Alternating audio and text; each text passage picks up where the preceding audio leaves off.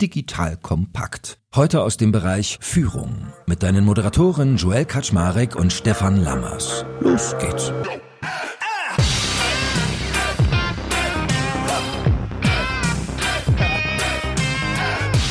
Hallo Leute, mein Name ist Joel Kaczmarek. Ich bin der Geschäftsführer von Digital Kompakt und heute habe ich wieder den lieben Stefan Lammers an meiner Seite, den Führungskräftecoach schlechthin. Und wir sprechen darüber, was Teams eigentlich wirklich zu Höchstleistung bringt. Es ist so, müsst ihr euch vorstellen, Stefan und ich kommen manchmal zusammen. Er hat total viel vorbereitet, ich weiß es aber noch nicht. Und heute sagte er mir dann, ja, wir müssen über Impact statt Ego reden, über psychologische Sicherheit versus Ambition und auch über sowas wie Growth Mindset. Ich habe da ein paar Sachen im Kopf und ich habe dann für mich beschlossen, ich werde ihn nicht fragen, was sich hinter den ganzen Themenwelten verbirgt, weil dann verschießt man sein Pulver immer schon off-air, sondern bin total neugierig, selbst heute nochmal zu lauschen die Tiefensetzung quasi. Wir haben ja schon über Hochleistungsteams gesprochen, aber jetzt nochmal weitere neue Impulse zu finden, was das eigentlich ausmacht. Und das werden unsere drei Themen werden heute. Also, lieber Stefan, schön, dass du da bist. Moin, moin.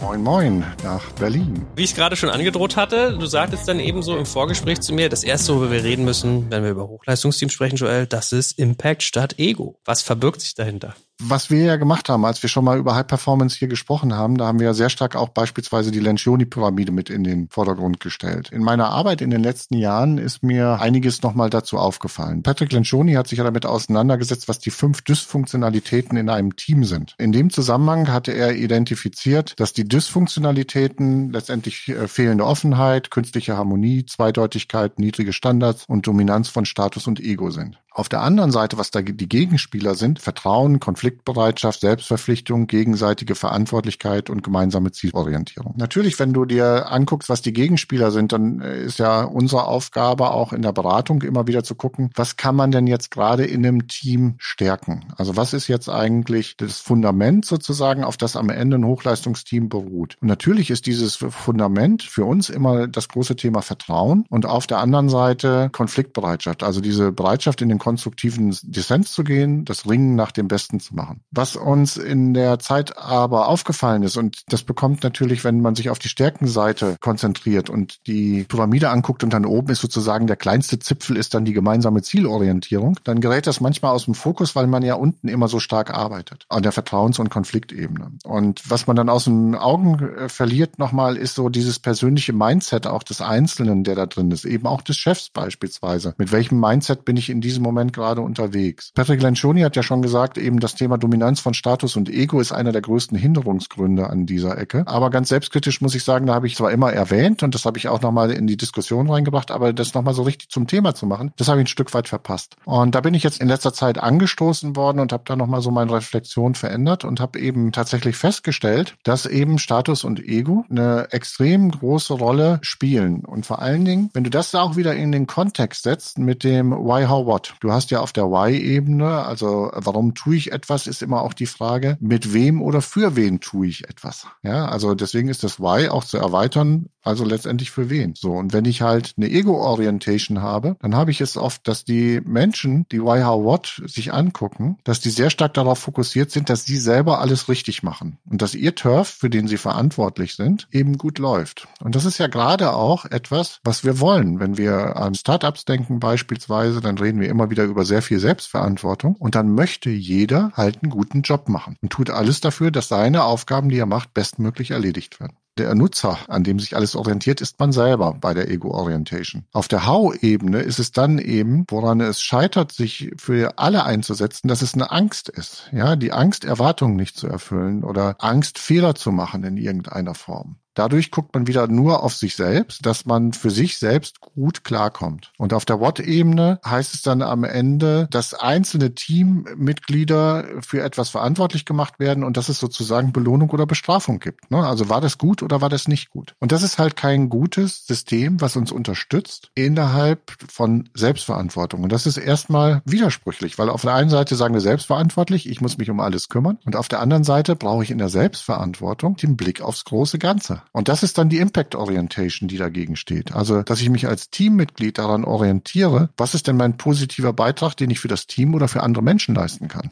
Es geht nicht mehr um mich. Also ich wechsle die Perspektive in diesem Moment bei der Impact Orientation. Was ist denn mein Beitrag, den ich leisten kann, damit wir als Gemeinschaft diese Aufgabe erfüllen können? Das ist das Why. Auf der How-Ebene ist dann eben diese Bereitschaft auch da, von Anfang an eine Lernkultur zu haben. Also Fehler als, als Lernchance zu begreifen, um davon wieder entsprechende Verbesserungen abzuleiten und an einem Strang zu ziehen. Dadurch geschieht eben, wenn ich diese psychologische Sicherheit dadurch habe, dass ich eben nicht diese Fehlerfokussierung habe und es auch nicht mit Lob und Tadel hinterher geahndet wird, dadurch habe ich eben tatsächliche Verantwortungsübernahme und habe auch die Möglichkeit, gemeinschaftlich eben bessere Qualitäten zu erreichen. Das muss ich jetzt noch mal ein bisschen prozessieren hier. Also was ich jetzt verstanden habe, du hast gesagt, die Ego-Orientierung, dieses das einzelne Mindset ist etwas, was man nicht aus dem Blick verlieren darf. Die Ego-Orientierung haben wir meistens fast automatisch immer, weil wir erstmal gucken, dass wir unseren Job gut machen und dadurch haben wir eine Fokussierung auf uns selbst und das ist unterschiedlich ausgeprägt. Von der Steinzeit ging es ja nicht darum, immer nur auf den anderen zu achten, sondern erstmal selbst zu überleben und zu gucken, dass es einem selber gut geht und dass es dann vielleicht noch der Familie gut geht in irgendeiner Form. Okay, verstanden. Also ist es, sage ich mal, ein, ein gewisser Spannungsdruck, der entsteht. Du hast ja gesagt, die Basis, das Fundament ist Vertrauen und Konfliktbereitschaft. So, das heißt, ich brauche eigentlich eine psychologische Sicherheit. Ich brauche ein Element, wo ich sage, ich fühle mich hier verbunden, ich weiß, was mein Rahmen ist, ich fühle mich sicher. Aus dieser Sicherheit heraus bin ich bereit, in Konflikt zu gehen. Dann entstehen die spannenden Diskussionen und dann kommt die Vielfalt der Perspektive zum Tragen. In dem ganzen Spektrum ist sozusagen, dass ich auf mich selbst fixiert bin und an mich selbst denke, einer, den ich dann da im Prinzip tarieren muss. So, so höre ich das jetzt mal daraus, dass ich in diesem ganzen großen Ganzen trotzdem immer im Blick behalten muss oder eigentlich eine Steuerung brauche. Wie kann ich vereinen, dass ich eine Organisation habe, in der Vertrauen und Konfliktbereitschaft gefördert werden,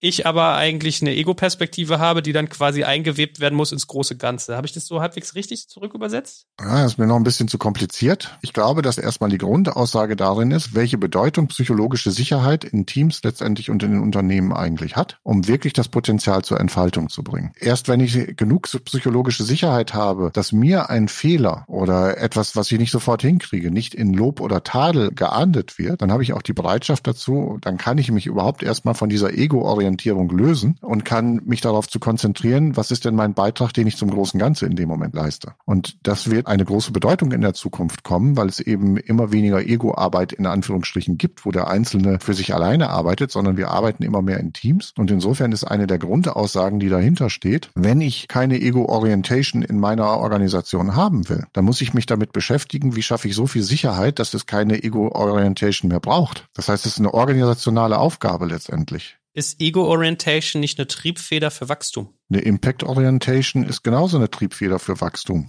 Ich erzähle mal vielleicht von mir selber. Ich wollte ja, als ich mich selbstständig gemacht habe, immer nur Einzelkämpfer bleiben und war damit eigentlich total zufrieden. Ist ja eine Ego-Orientation im Grunde genommen. Dann irgendwann sind wir hier wieder ein Team geworden. Jetzt sind wir neun Mitarbeitende. Ich merke, was sozusagen viel mehr an Energie dabei rauskommt, viel mehr an Wertschöpfung dabei rauskommt, dass wir als Team zusammen agieren. Meine Qualität, mein Impact, den ich erzeuge, ist viel, viel größer geworden, als wenn ich weiter als Einzelkämpfer unterwegs gewesen wäre. Das wäre für mich jetzt ein Beispiel. Und das Gleiche passiert ja im Grunde genommen in Unternehmen auch. Habe ich da Leute, die alle nur an ihre Selbstverwirklichung denken und an ihre persönliche Leistung?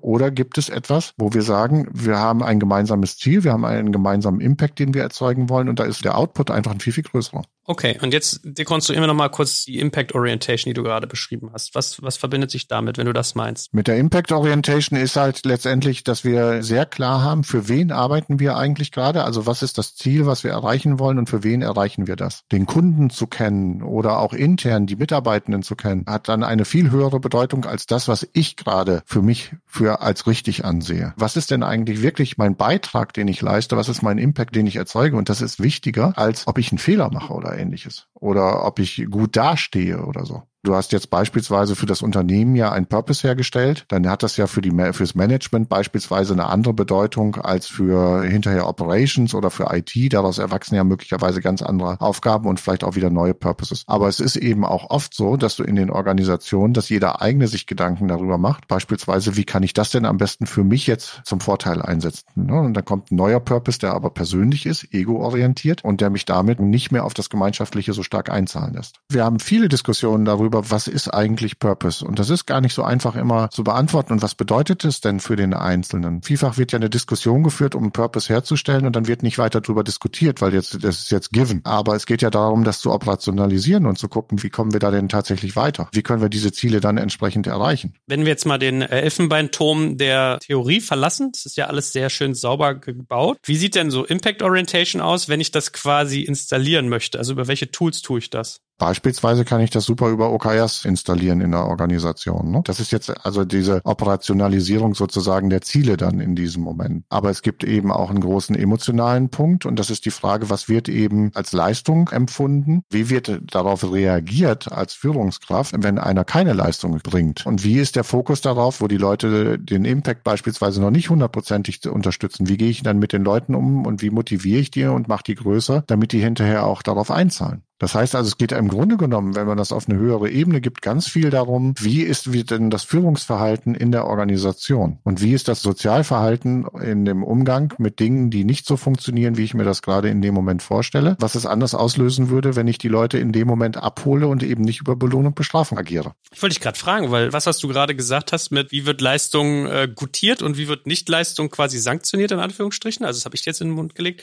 Da bist du ja wieder bei Lob und Tadel eigentlich. Das ist eine Form, die ich nutzen kann und die auch leider in Unternehmen immer noch viel genutzt wird. Die Frage ist, wie ich da stärkenorientiert rangehe und jemanden abhole und eben ins Lernen reingehe, als Team beispielsweise oder eben auch zusammen, eben nicht tadle in dem Moment. Und das muss man für sich rausfinden, wie man das macht. Das kommt ja wahnsinnig auf die Situation an, in der du da gerade bist. Fehlerkultur zur Lernkultur. Wenn alleine dieser Grundsatz in der Organisation ist, ist das ja schon ein Weg. Viele Organisationen sind auf auf null Fehler ausgerichtet und in so einer Organisation dürfen keine Fehler gemacht werden. Also gibt es keine Fehler. Also gibt auch keiner Fehler zu. Wenn ich aber eine Kultur mache, wo ich eine Klarheit habe, welchen Impact es hat, null Fehler zu machen, aber gleichzeitig auch sage, nichtsdestotrotz wissen wir, dass es passieren wird und wenn sie passieren, gucken wir sie uns an und überlegen, was wir damit machen. Dann ist das eine ganz andere Verfahrensweise in diesem Moment. Gut, okay, verstanden. Wenn man es vereinfacht, geht es darum, dass den, den Teameffekt, das große Ganze vor den Eigeninteressen zu sehen und da dann quasi zu schauen, wie kriege ich das hin, indem ich diese Steuerungsmechanismen wähle. So. Da würde ich jetzt nochmal gerne überleiten wollen. Warum hat das denn eigentlich so eine Bedeutung? Wo halten sich denn die Leute gerade auf? In welcher Zone? Da gibt es halt die schöne Komfortzone, die kennen wir alle, Leistungszone, Angstzone, Apathiezone, wo man sich gerade aufhält. Und da gibt es eben auch Hilfsmittel, wie man sich damit auseinandersetzen kann. Wenn man sich also so, ein, so eine Vierfelder-Matrix mal auf aufmacht. Und wenn man da auf der linken Seite die psychologische Sicherheit zwischen gering und hoch betrachtet und wenn man unten, was sind denn unsere Ambitionen und was sind unsere Leistungsanforderungen, die wir hier stellen, sind die eher gering oder hoch, dann kannst du halt ein schönes Vierfelder-Matrix aufmachen und kannst sagen, okay, was wir beobachten ist, wenn du eine geringe Leistungsmotivation hast und dazu auch noch gleichzeitig eine geringe psychologische Sicherheit, da passiert nichts in dem Laden. Da bewegt sich keiner, weil er keinen Fehler machen will. Da ist eher eine Gleichgültigkeit, da laufen die mit. Sie haben eine geringe geringe Leistungsmotivation in irgendeiner Form selber etwas zu tun. Und jetzt kommen wir in die zwei Felder, die ich eben relativ oft beispielsweise auch in Startups sehe. Das ist einmal die Angstzone. Die Angstzone entsteht, wenn die psychologische Sicherheit gering ist, aber der eine riesenhohe Leistungsmotivation da ist, ne? Leistungsanspruch, den wir, den wir liefern sollen. Werden Teams verantwortlich gemacht für irgendwelche Fehler oder Einzelpersonen verantwortlich gemacht, ist ein hoher Leistungszudruck und es geht eben immer die Frage nach Schuld.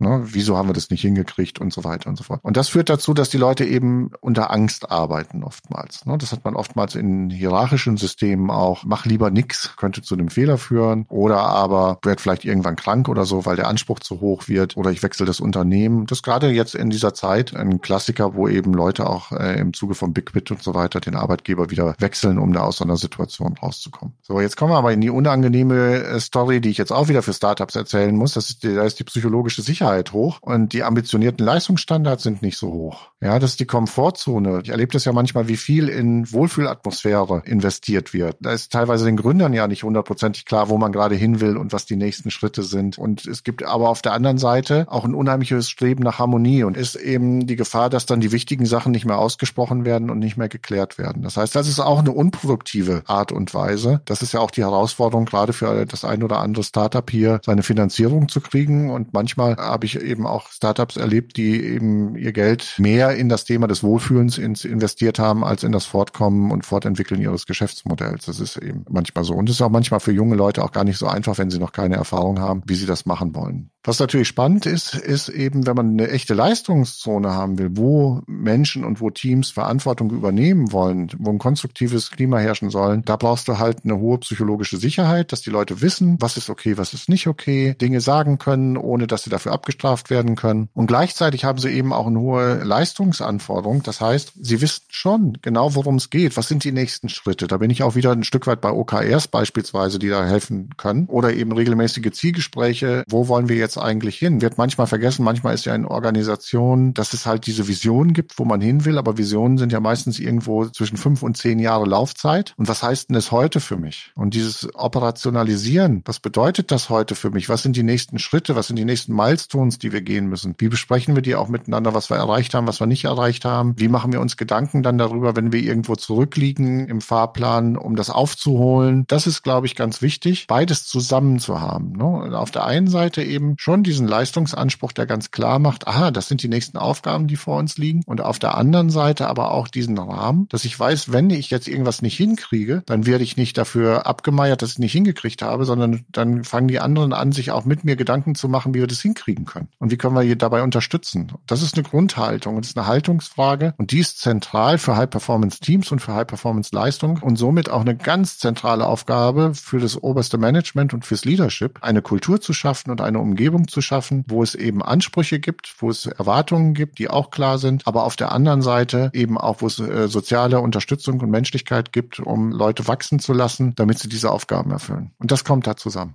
Und die Frage ist da eben, ne, es gibt es auch wieder zwei Perspektiven. Die erste ist ja, ich kann mir das im Prinzip als Chart hinlegen und kann mal überlegen, wie sieht denn unsere Organisation aus? Oder ich kann darüber gehen und sagen, wo sehe ich denn unsere Mitarbeitenden? Ne, wo ordne ich die jetzt ein in diese Felder? Und jetzt kann ich natürlich hingehen und kann sagen, ah ja, die Mitarbeitenden, das ist nicht okay, dass die da sind. Aber ich kann daraus die Frage ableiten, was müssen wir denn an unserer Organisation ändern und an unserer Verhaltensweise in der Organisation verändern, damit die Leute überhaupt in die Leistungszone kommen können? Was müssen wir an unserer Führung ändern, damit die Leute in die Leistungszone reinkommen. Das heißt, man kann dieses Modell hervorragend nehmen, um daraus wirklich Tasks abzuleiten und sich zu überlegen, wie kommen wir da oben hin, was können wir tun. Und das kann man auch gemeinschaftlich machen. Die Mitarbeitenden fragen, was braucht ihr denn dazu, um diese Sicherheit zu haben? Was braucht ihr an Klarheit, um zu wissen, was eure nächsten Schritte zu sein und um auch die Motivation dafür zu haben, um dahin zu kommen? Mega. Ich würde jetzt mit dir gerne zum Schluss nochmal über Growth Mindset sprechen. Wenn man halt mit einem positiven Mindset in die Welt reinguckt. Also das heißt, ich versuche etwas anderes, ich lerne aus meinen Fehlern, ich werde das erlernen. Wie kann ich es schaffen? Ich kann das noch nicht. Das ist sozusagen positives Mindset. Das heißt, ich nehme das an, was gerade passiert und mache etwas Positives daraus. Das ist eine Frage, wie gucke ich auf die Welt? Ich könnte ja auch sagen,